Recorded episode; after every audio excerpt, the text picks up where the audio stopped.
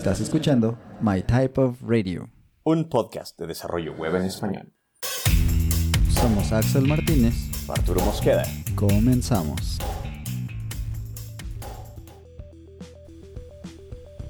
Hola, hola, ¿cómo están? Bienvenidas, bienvenidos a esta nueva instancia, a este nuevo episodio de My Type of Radio, un podcast de desarrollo web en español. Mi nombre es Axel Martínez, estoy aquí con ustedes desde México y muy contento de poder platicarles pues algo que me resultó a mí interesante. Esto es eh, un episodio en el que vamos a hacer una especie de experimento, en el que vamos a pues mostrarte audios, partes de un talk, un discurso, una ponencia que se dio durante una de las conferencias que hemos pues digamos que cubierto como medio y que pues nos pareció muy interesante, Entonces, ¿cuál es la idea de este experimento? Es mostrarte qué es lo que dijo la persona que habló y bueno, darte un poquito de nuestro punto de vista. Más o menos así queremos que salga esta instancia de My Type of Radio. Vamos a ver si nos resulta bien, ¿ok? Bueno, y ahora sí vamos a ver de qué vamos a platicar o vamos a escuchar, supongo. Este es un talk que se dio en la JSConf MX, la conferencia de JSConf. Esto es una eh, como organización que ha estado haciendo estas conferencias de JavaScript, aunque realmente son como de tecnología en general. Y em, esta edición es la edición mexicana, la edición que se dio en noviembre de 2021. 30 de noviembre estuvo por acá Lori Voss y bueno, pues nos dio una charla que te digo que fue muy interesante. Ahí está, charla es lo que estaba buscando como palabra. ok, entonces lo voy a poner y vamos a platicar, pues, de qué es lo que dice. ¿Te parece? Hay que darle, pues. Hello, everybody. Uh, my name is Laurie. My pronouns are he and him. I am delighted to be invited to speak here today. Uh, and I work at Netlify at the moment, uh, where I am a data evangelist. Evangelist means I talk at conferences, apparently. Um, before I worked at Netlify, I co-founded NPM Inc., which you may have heard of. Uh, and before that, a company called Awesome, which I am positive that you did not. Entonces, pues aquí está Lori Voss de Netlify y nos está platicando, ¿no? Que, bueno, él es un data evangelist, que es prácticamente lo que significa es que va a las conferencias y da sus charlas ahí, ¿no? Es lo que dice. También nos está platicando pues que él está en Netlify ahora, como dije, y que fundó NPM, ni más ni menos. Esta compañía que es la que ahora tiene el registro, digamos, más grande, público que existe de todos los paquetes de Node. Y bueno, también dice que también fundó algo que se llama Awesome, que seguramente nadie de nosotros había escuchado y pues no. Yo me di a la tarea de buscar un poquito acerca de eso y bueno, la idea es que él trabajó también en Yahoo cuando, si alguno de ustedes eh, sabe de qué, a qué me estoy refiriendo, em, en 2010 se, salió de ahí y se em, fundó este Awesome, eh, es awe.sm y la idea era que Awesome iba a proveer eh, como analíticas, analytics de social media. Em, tienen ahí como un poquito de información en esa página, pero bueno, el chiste es que esta es una de las startups que no terminó de despegar, ¿no? Lo que sí despegó y ya todos sabemos pues fue NPM y eso es la parte la parte padre, la parte interesante. Entonces por eso escogí a Lori en este caso porque se me hace una persona muy interesante que tiene muchísima experiencia y bueno, con lo que vamos a ver o a escuchar durante este episodio eh, acerca de todo lo que encontró eh, va a ser muy muy interesante que podamos discutir al respecto. Uh, but what I am is a web developer. I started web development in 1996, uh, and I have been in love with the web ever since then. Uh, my goal today is to give you a sense of where uh, modern web development is today. Because too often developers work in a vacuum. Uh, we don't know if the tools that we're using are the cutting edge or they're old and obsolete. And knowing where you stand can help you make better technical choices. Uh, they can give you new things to learn or old tools to give up, or maybe just a warm fuzzy feeling because you're doing the best thing right now. Entonces, esa parte me gusta porque dice, bueno, sabiendo en dónde estás parado, puedes tomar mejores decisiones en cuanto a qué es lo que puedes empezar a dejar de usar, tratar de como moverlo hacia otra tecnología más nueva, qué es lo que puedes empezar, no sé, a aprender, eso se me ocurre. Y otra cosa que dice a lo mejor este sentimiento bonito de que, bueno, estoy haciendo las cosas pues bien, ¿no? Porque esto es, digamos que lo que está haciendo el resto del mercado, el resto del ecosistema. Y eso pues es importante también conocerlo en, cualquier área que nos estemos desempeñando, pero en específico aquí hablamos de web dev. Em, conocer el entorno en el que estamos es muy importante y también pues saber qué es lo que están haciendo los demás, ¿no? But how the hell do I know all of this stuff? The answer is that I asked people. Uh, in a pair of surveys in 2020 and 2021, we got over 10,000 responses, uh, which is really gold medal quality uh, for survey data. Dice que tuvieron 10.000 respuestas de su encuesta que hicieron entre 2000, bueno, hicieron en 2020 y luego en 2021 también. Una encuesta en la que, pues como te digo, estaban haciendo estas preguntas de las que vamos a discutir. Y en el 2020 fueron 3000 y en el 2021 fueron 7500, es lo que tiene aquí en su slide. Em, tiene información también acerca de los descargas que hubo en npm. Eh, una encuesta que hubo de Redmonk que te debo la investigación de qué es eso. Hay un GitHub State of the Octoverse, que es otra encuesta que está pues llevada por GitHub y bueno, algunos otros, em, algunos otros como puntos, otros datos, dice acá, de otras encuestas, ¿no? La más importante pues es esta del Jumpstack Community Survey que llevó a cabo Netlify. We use much smaller surveys to predict national elections, so uh, to use this to talk about web development is really quite accurate. Eso, que es mucho más información que la que tenían eh, disponible como para determinar el, el curso de las elecciones, ¿no? Entonces, como que para ponerlo en contexto, esa es la idea. Es muchísima información, muchos datos de los que se puede analizar. Uh, but obviously, no survey is perfect. Netlify ran the survey, uh, and Netlify is a particular kind of web host. We specialize uh, in a kind of development called the Jamstack, which focuses on performant pre-rendered content uh, on the front end using APIs to dynamically fetch data. Um, Jamstack is a very popular model for deploying websites these days, but it's obviously not the only one. Uh, so the data is biased towards the Jamstack and also to front-end development in general. I've tried to make that clear and I've tried to correct for it, uh, but you should absolutely consider that uh, this data with that in mind. Entonces, estamos en un slide donde dice, bueno, hay algunas fuentes de error. Eh, digamos que está un poco un poco desviado o un poco enfocado más bien eh, todo este análisis en la información que se obtuvo por la encuesta como ya dije pero esta compañía Netlify está muy ligada a algo que se llama el Jamstack que luego podemos platicar más al fondo de eso. Que luego podemos platicar más a fondo de eso. Y, bueno también tiene aquí en su slide que algún error tonto de su parte no que, pudo haber ocasionado alguna alguna pues eh, un error, digamos, en cuanto a lo que se presenta como datos, pero yo dudo que sea como muy grande este, esta equivocación. Lo que sí es bueno que eh, está diciendo es un poquito em, cargada hacia el frontend, hacia el Jumpstack, hacia generar el contenido primero y luego presentarlo. Entonces, ahorita vamos a ver también que hay un poquito menos de información en cuanto, por ejemplo, al backend y cosas así para hacer web dev. De cualquier forma, esta es información pues muy muy interesante. So let's start, start with talking about uh, who we are. Uh, and the most obvious thing to ask there is, what is your job?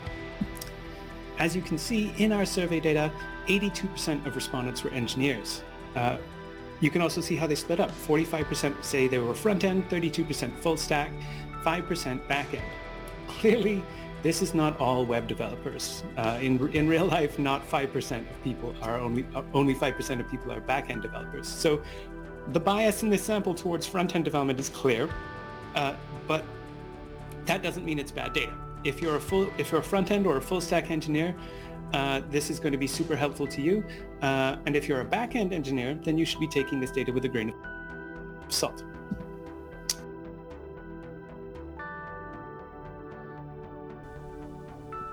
Ok, entonces dice del total de los datos que tenemos, 82% se identificaron como ingenieros de software, ¿no? Gente que desarrolla para web.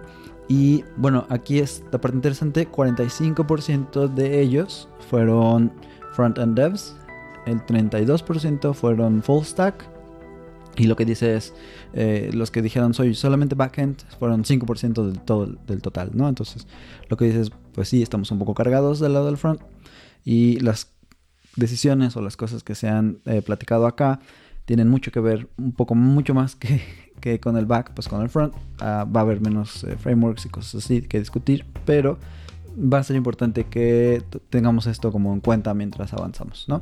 Eh, nada más para platicarte rápido, lo que no dice él es en management hay 6%, ah, diseñadores 4%, uh, content producers, gente que hace, contenido 2% y DevOps también un 2%, ¿no? Entonces por ahí para que sepas más o menos quiénes eh, contestaron la encuesta y en qué porcentajes. Uh, and if you're a back-end engineer, then you should be taking this data with a grain of salt. Uh, our first fun discovery happened when we tried splitting up uh, developers by their level of experience uh, and the region that they live in at the same time. We weren't really expecting to find a pattern here at all, uh, but instead we found this. In the most experienced group, people with... Ok, aquí estamos, antes de seguir, en un slide en el que dice Estamos en una geografía diversa que está incrementándose, ¿no? Otra vez. Estamos en un slide ahora en el que dice increasingly geographically diverse, o sea, que la diversidad geográfica está creciendo en cuanto a quienes contestan esta encuesta. Y bueno, puede reflejarse un poquito en quienes estamos entrando en este mundo del desarrollo web, ¿no? Y lo que dice es que no esperaban encontrar tanta diversidad y pues la sorpresa es que sí, sí hubo mucha diversidad, pero hay algo interesante de lo que habla un poquito más adelante. 15 years of experience or more, uh, developers were concentrated in North America and the EU. Only 15% of developers in that category, in that experience level, came from outside of those two regions. But in the least experienced group, uh, that percentage rose to 48%, nearly half. Uh, I love this finding because it seems like we're watching the evolution of a developer community. More developers are breaking into the industry from more places. Ok, lo que entendí aquí es que dice, bueno, tratamos de ver eh, cómo estaban repartidos los desarrolladores y estábamos en un slide que decía que la diversidad eh, geográfica está creciendo y está aumentando porque dice él encontramos que la mayoría de los desarrolladores de 15 años o más de experiencia estaban repartidos entre Europa y Norteamérica, ¿no? Entiéndase, creo que Estados Unidos sería lo más eh, apropiado para entenderle así. Y luego dice, em, este porcentaje cambia en los que tenemos menos de un año de experiencia, bueno, los que tienen menos de un año de experiencia y ahí hay mucha más gente que viene de afuera. O sea, no es necesariamente los que viven en Estados Unidos o en Europa los que ah, están teniendo este, experiencia en el desarrollo web. Entonces lo que dice él es que es muy agradable, es muy em, padre ver que estos porcentajes estén creciendo, ¿no? Porque significa que no solamente las personas en Estados Unidos o en Europa están, están desarrollando y eso significa pues otras cosas em, que van a a repercutir en el desarrollo web, en cómo hacemos las cosas y en cómo usamos la web también, ¿no? Uh, and we're hoping that this greater geographical diversity will improve other kinds of diversity in the web development community as well. Um, I was pleased to see that when uh, GitHub released their Octoverse survey uh, two weeks ago, they found exactly the same growth in exactly the same regions. This being 2021, Uh, we also asked developers about the pandemic and how it's affected their lives. Y ahora estamos en un slide donde dice hay un gran cambio en cuanto al trabajo remoto. Y hay la pregunta de cómo afectó la pandemia a, a tu vida laboral, ¿no? Entonces hay diferentes respuestas y son 1, 2, 3, 4, 5, 6. La primera dice mantuve mi empleo, pero me fui completamente remoto aún después de la pandemia. Y este fue el 31% de quienes respondieron. Luego dice, mantuve mi trabajo, pero me fui a un part-time como remoto y también eh, presencial, ¿no? Entonces esto es como un híbrido. Y esos fueron 14%. Alguien más eh, contestó, perdí mi empleo y este fue el 9%. Tomé un empleo remoto que antes no era una opción para mí porque pues no había, em, no había trabajo remoto en este, en este puesto y este fue el 9% también. Me cambié de casa y pude tomar ventaja de este trabajo remoto. Este fue el 8%. Por último, renuncié a mi trabajo para pues cuidar de mi familia y este fue el 3%. Eso está interesante. Entonces, pues definitivamente las cosas cambiaron, así como podemos ver o como ustedes pueden escuchar y yo puedo ver aquí en este slide, ¿no? Obviously, the pandemic has affected everyone and everything, but we were interested about what changes happened uh, in web development specifically. We asked a very specific question, which was, did your job go res- remote as a result of the pandemic and will it stay remote even after the pandemic? And that's a very specific question, but even so, 31% of people said yes. Uh, and again, when GitHub asked the same question in their survey, they got very similar results two weeks ago. In fact, the effect is even stronger when you split people up by experience again. People who are in the first two years of their careers were less likely to have gone remote. They were more likely to say that they lost a job as a result of the pandemic. But past the first two years, the percentage saying that they went remote rose to 40%. Ok, aquí ya se cambió de slide y nos está mostrando o nos está platicando que si tienes, si te, en ese punto donde uh, se hizo la encuesta, si tenías menos de dos años de experiencia, lo más probable es que hubieras perdido tu empleo y eso pues está feo. Pero lo que dice también es, si ya habías acumulado dos años de experiencia para cuando comenzó todo este rollo de la pandemia, lo más seguro es que pues tu trabajo se convirtiera en remoto y esto digamos que no cambiaba eh, en porcentaje realmente mucho dependiendo de los años de experiencia. En realidad, pues ya sabemos, esto es algo que pegó igual para todos y eh, los porcentajes pues son muy muy parecidos, ¿no? Está una tabla en la que dice los años de experiencia eh, relevantes al trabajo que estás haciendo ahora mismo y el porcentaje de gente que fue a un trabajo pues completamente remoto durante este tiempo de la pandemia, ¿no? Entonces ninguno llega al 50%, pero los años de experiencia van de menos que uno de 1 a 2, de 3 a 4, 5 a 6, etcétera, hasta el 15 más, ¿no? O sea, de 15 para arriba.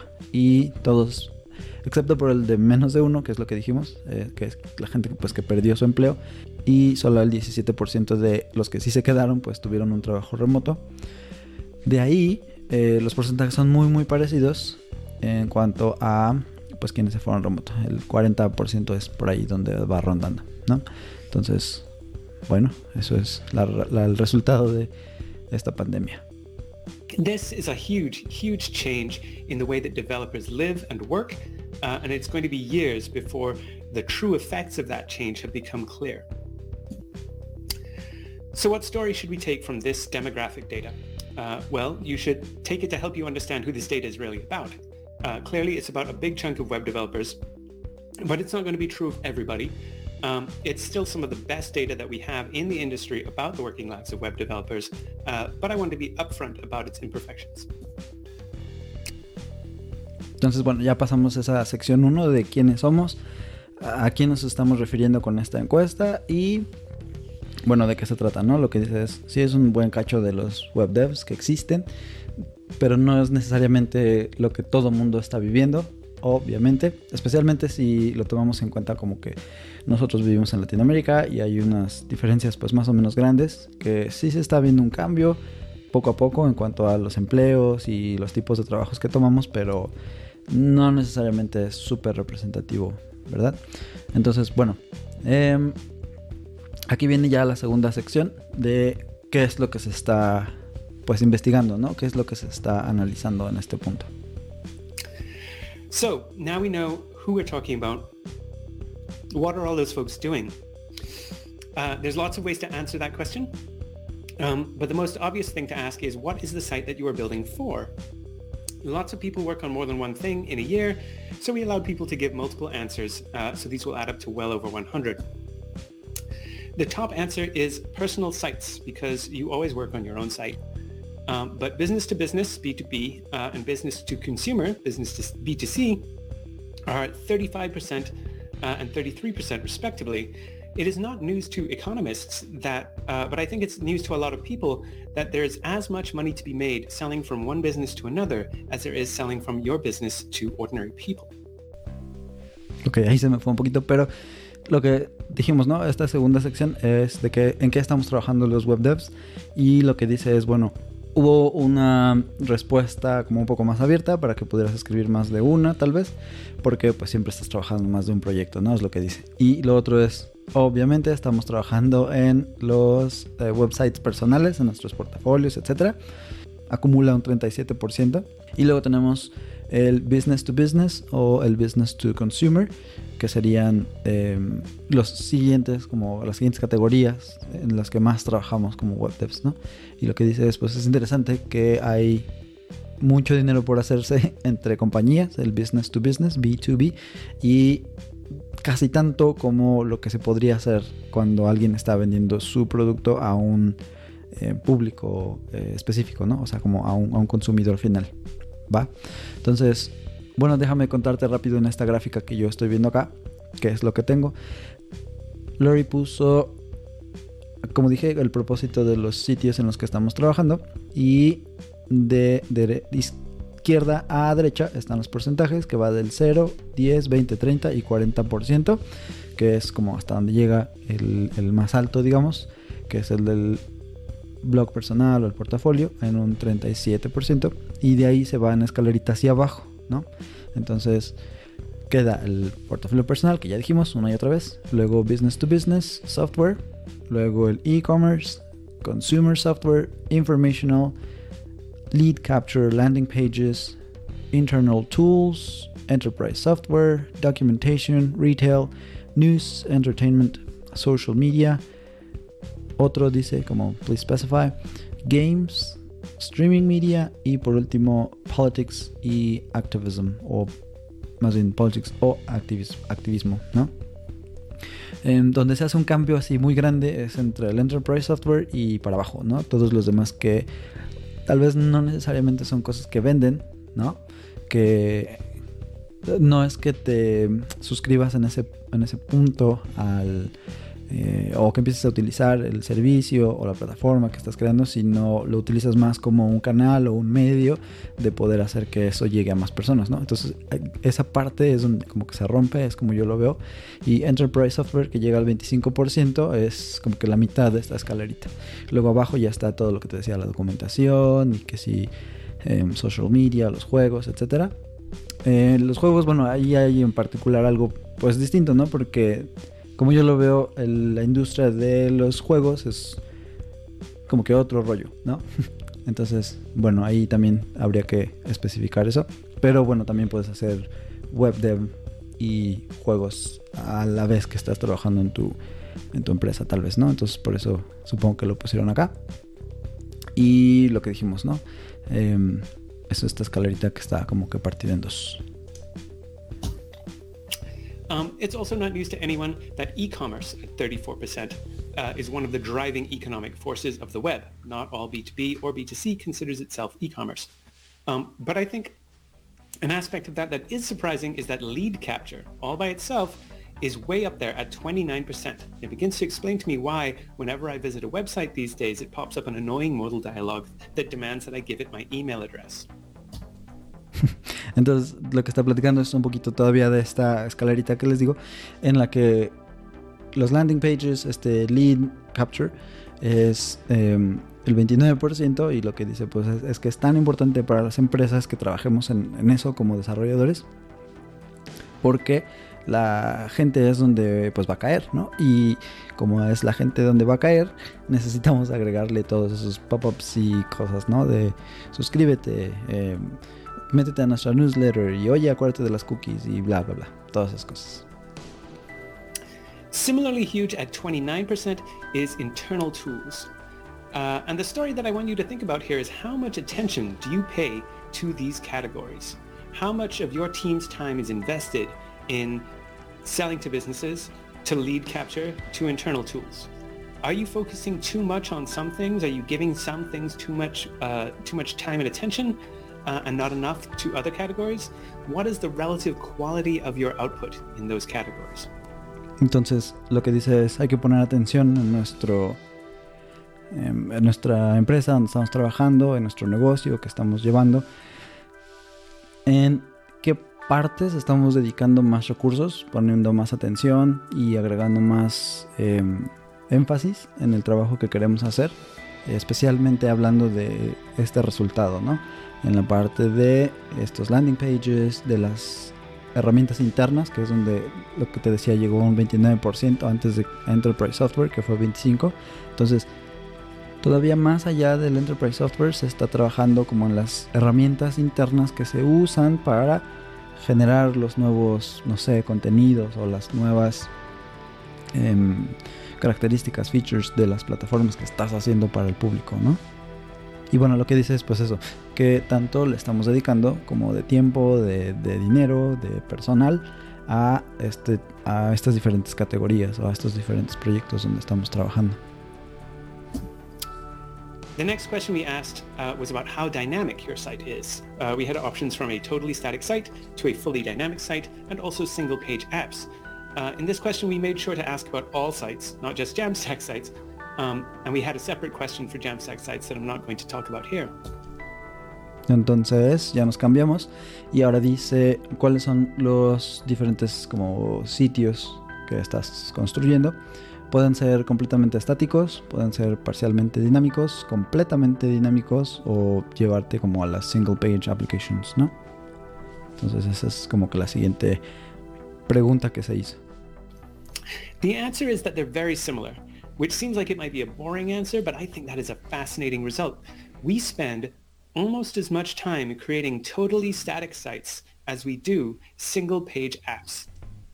Muy interesante, dice, a lo mejor parecería aburrido que pues todos es igual, ¿no? O sea, hacemos de todo. Lo que está interesante es que estamos dedicando tanto tiempo a crear eh, sitios completamente estáticos como al que utilizamos para crear las single page applications, ¿no? Tenemos aquí ahora una grafiquita en la que va del 0 al 100% en el eje Y, en la vertical, y en el X tenemos a las cuatro diferentes eh, tipos de sitio, ¿no? Entonces tenemos single page app en la primera columna y ese llega al 88%. Fully dynamic, completamente dinámica, llega al 85%. Luego mostly static llega al 86% y fully static llega al 82%. Entonces o sea, trabajamos, digamos que repartido más o menos eh, uniformemente en el tipo de sitios que hacemos. Does it feel like we spend equal amounts of time on the tooling for those types of apps? The huge boom in the popularity of static site generators that I'll talk about in the framework section seems like it's being driven by this data. Another way to ask what we're building is what devices we're building it for. Uh, for the last few years, the mantra of thought leaders in web development has been mobile first. Uh, you should build your website to work on a phone first and add desktop features later. In the US, 88% of consumer internet time is spent accessing the web from mobile devices, so it seems like good advice. Are we following that good advice? No, we are not. ok, la siguiente pregunta es, ¿estás haciendo mobile first? Dice los, los thought leaders, entre comillas, lo eh, siempre te han dicho, ¿no?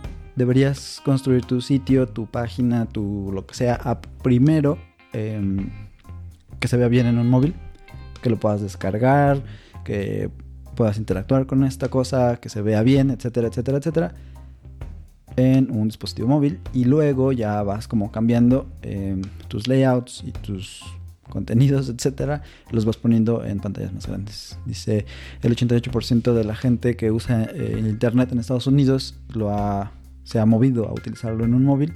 Y dice, bueno, entonces tiene mucho sentido que este consejo se haya dado y pues ya también seguido, ¿no? Entonces, ¿estamos haciendo eso? Pues no. Tenemos aquí un slide en donde dice Mobile Second. Y la pregunta es, How important are these device types for you? ¿Qué tan importantes son estos dispositivos?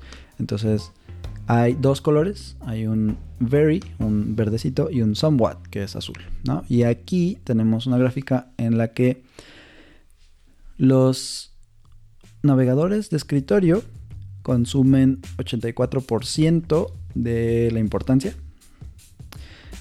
que es muy importante, es el verde, y luego el azulito es el 14% de, pues más o menos, ¿no? Entonces, los navegadores de escritorio parece que son muy, muy importantes para quien está desarrollando. Luego, los teléfonos llegan al 71% de muy muy importante y 24% de pues más o menos importante. Las tablets al 41% de muy importante y 50% de más o menos importante. Los eh, relojes y el IoT llegan al 7% de muy importante y al 18% de pues más o menos importante, ¿no?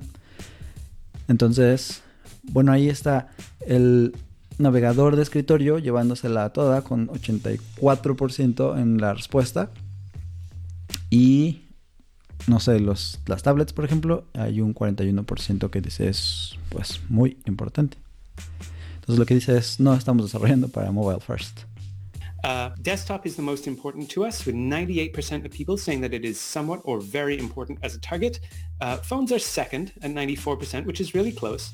Um, and tablets are 91%. But this gap is bigger than it sounds because when you ask people uh, if the target is very important, 84% of people say desktop is very important, uh, but only 71% say phones, uh, and less than half say tablets. So are we ignoring good advice or is mobile first bad advice?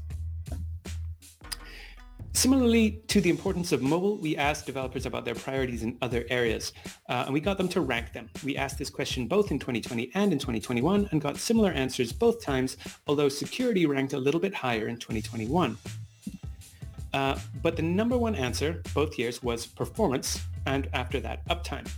So what we're implicitly saying here is that we want our websites to be fast, and it's okay if they're down sometimes, as long as they're fast. okay. Las prioridades del desarrollo. Hicieron la misma pregunta en los dos años, 2020 y luego 2021, ¿no?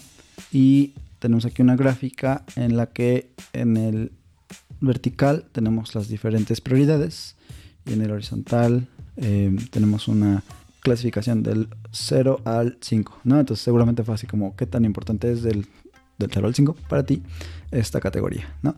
Entonces dice el performance, el desempeño, Luego tenemos el uptime, security, speed of development, compliance y por último avoiding vendor lock-in. ¿Va? Como dato aquí nada más, es lo mismo una escalerita que desciende. Entonces el performance ha sido como la prioridad más grande. Luego el uptime, luego security, speed of development, compliance y al final avoiding vendor lock-in. Entonces, ya luego aquí va a explicar, pues, qué significan estas tendencias, ¿no? ¿Qué, ¿Qué, es lo que se puede interpretar en el análisis de estas gráficas de acuerdo, pues, a las tendencias que se ven. Performance and after that uptime. So what we're implicitly saying here is that we want our websites to be fast and it's okay if they're down sometimes as long as they're fast. Uh, Nos importa mucho más que el website, el sitio sea rápido aunque de repente se caiga, eso es lo menos importante mientras sea rápido, ¿no? Entonces el uptime no es tan importante como el performance. Uh, that's an interesting implication, isn't it? Uh, doesn't match your experience of the web. In the same data, security comes third and compliance comes fifth. So the impl- implication there is that it's okay for your website to leak data as long as it stays up and it works fast. Uh, and it's okay if it violates privacy laws as long as it stays up and it works fast and it's secure. Is that right? Are those the correct priorities?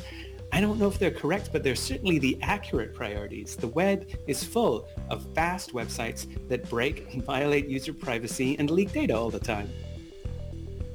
Aquí hay una parte un poco triste en la que dice, ok, de lo que dijimos hace rato del performance contra el uptime, no parece ser como que esas realmente son las prioridades porque no tenemos sitios rápidos que se mantengan rápidos y a veces se caigan, ¿no? Eh, bueno, y luego se mueve a decir, tenemos el compliance por debajo de, muy por debajo del performance y del uptime y un poco por debajo de la seguridad. Entonces dice, pues parece que tenemos una web en la que no importa si estamos eh, haciendo una fuga de datos de nuestros usuarios o de nuestros clientes, mientras nuestro sitio sea rápido y se mantenga allá arriba constantemente, ¿no? Y bueno, esto sí es algo que nos debería preocupar y algo que deberíamos considerar. Our final question uh, about what we're doing is about how big the audience is that we're doing it for. Uh, here again, people could work on lots of sites, so they could give multiple answers. The most common size of audience is thousands of users. This is, by web standards of scale, pretty small. Uh, and one of the advantages of Jamstack is that because it's on a CDN, it scales really well to millions of users. But websites at the scale of thousands of users, they don't need that. Uh, what they need is performance and uptime, which is another thing that they get from the CDN.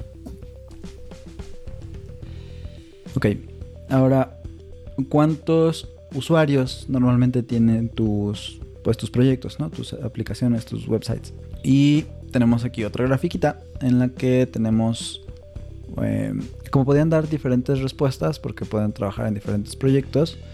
Entonces había un most sites y un some sites. ¿Va? Aquí, eh, ¿cómo te la describo? Eh, en la vertical hay las diferentes categorías de la cantidad de usuarios, ¿no? Entonces tenemos decenas de usuarios, centenas de usuarios, eh, miles de usuarios, cien miles de usuarios y millones de usuarios, ¿no? Creo que estoy diciendo esto mal en español, pero creo que me entiendes. Entonces, em, en la horizontal tenemos los porcentajes de qué tantos em, de estos sitios son para qué cantidad de usuarios, ¿va? Entonces, la mayor parte fue en los miles de usuarios, con un 42% que dijeron la mayor la mayoría de mis sitios son, son para miles de usuarios y el 37% en esa misma en ese mismo renglón es miles de usuarios, o sea, algunos de los sitios que yo hago son para miles de usuarios. Al final estos dos pues casi llegan al 80%, por eso es el que es la mayor cantidad y es lo que dice Lori, la mayor cantidad de proyectos que hay allá afuera le están llegando a miles de usuarios, que para los estándares de web pues es poquito realmente. Y donde realmente pega mucho es en los millones de usuarios, que son los menos proyectos, que llegan a un 30% más o menos, 12% de most y 19% de some, que este porcentaje se ve beneficiado por Netlify y así, ¿no? Aquí como que viene un poco el comercial. Pero digamos que también aquí ayuda a entender un poquito de qué se trata esto del Jamstack y cómo es que pues les ayuda a ellos a, escalar a los proyectos que necesitan llegar a millones de usuarios. Uh, what they need is performance and uptime, which is another thing that they get from the CDN. In fact, it's very instructive to compare our audience size data with our priorities data. If performance is your goal, and we say that it is, then at scale, caching works really well. But at small user sizes, caching isn't going to work. You're going to get a lot of cache misses and a lot of slow hits. So you're probably going to need to pre-render things. Obviously, pre-rendering is a feature of the Jamstack. So basically, this data is sort of explaining one of the underlying drivers of the popularity of Jamstack as an architectural model. Ok. Y bueno, lo que dice es, antes de llegar a la tercera sección, es estos porcentajes que se vieron acá reflejan la como el estado actual, lo que se necesita para poder crear estas aplicaciones, estos sitios. Se ve, digamos, movido, dirigido un poco hacia esta parte del Jamstack y de usar esa combinación de tecnologías para poder eh, crear sitios, crear desarrollos que van a llegar a miles de usuarios y entonces habla de a lo mejor te conviene más hacer el pre-rendering primero, crear los, los sitios que sí son estáticos y luego servirlos y dejarlos en un cache y etcétera, etcétera. Ok, esta instancia, este episodio se nos está yendo un poquito largo, entonces lo que haremos es cortarlo hasta aquí, pero no sin antes despedirnos de la manera usual de la manera que acostumbramos. Y eso será con un pick. Pero antes de eso, quería eh, recordarte que puedes pues, escribirnos en Twitter, si quieres, en Facebook y en Instagram también tenemos cuenta. Con tus opiniones al respecto de qué te pareció este primer, como esta primera entrega del análisis del talk de Lori Voss en la JSConf MX de 2021 nos pareció bueno que escucharas también como que el audio proveniente de, pues, de la charla misma. Em, pero igual no sé si te parece buena idea o si no. Si prefieres em, que solo te contemos como que lo que escuchamos, los puntos importantes, algo así como un resumen. Si preferirías eh, que no tradujéramos cada cosa que dice, porque creo que por ahí se me fue de repente hacerlo. Eh, cosas por el estilo. ¿Qué es lo que te ha parecido? Nos interesa muchísimo tu opinión. Nos gustaría mucho saber qué es lo que podemos hacer para mejorar este tipo de episodios si es que te interesan. ¿De acuerdo? Y ahora sí, nos vamos a la sección de los picks. El pick de este episodio será La Cata Musical. Este es un canal de YouTube que a mí me ha gustado mucho. Está muy interesante porque, bueno, me interesa un poco la música. No soy, no conozco demasiado de teoría ni nada de eso. Tampoco puedo tocar un instrumento. Eh, pero eh, este me pareció muy muy interesante porque es un canal donde hacen análisis de diferentes cosas, te cuentan poquito de la historia, de artistas o de canciones en particular, cómo fueron escritas y cosas por el estilo. Ahorita estoy viendo aquí las playlists del canal y ellos, em, bueno, él más bien se llama César Muñoz el artista que lleva este canal. Y tiene, por ejemplo, una que se llama Análisis de canciones, personalidades, historias de canciones, como ya dije. Tiene uno que es canciones y parodias. Ese no lo he visto. Creo que él es eh, parte comediante también. No estoy muy seguro. Historia de la música, curiosidades y personalidades, etcétera, ¿no? O sea, sí tiene bastante contenido. Hay unos, eh, hay unos videos que a mí me gustan mucho, que son análisis de, por ejemplo, de The Beatles. Ya dijimos que a mí me gustan mucho, entonces ahí platica un poquito de su historia. Habla, por ejemplo, de el hombre que no firmó con ellos, ¿no? Es em, durante la historia de, de, la banda, pues cosas interesantes, datos curiosos que no, a lo mejor no todo el mundo conoce, ¿no?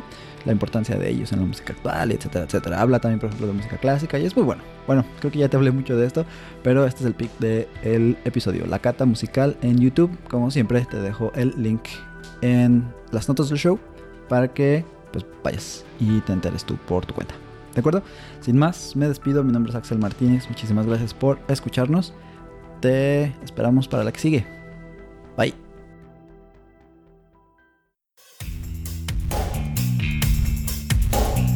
Muchas gracias por escucharnos.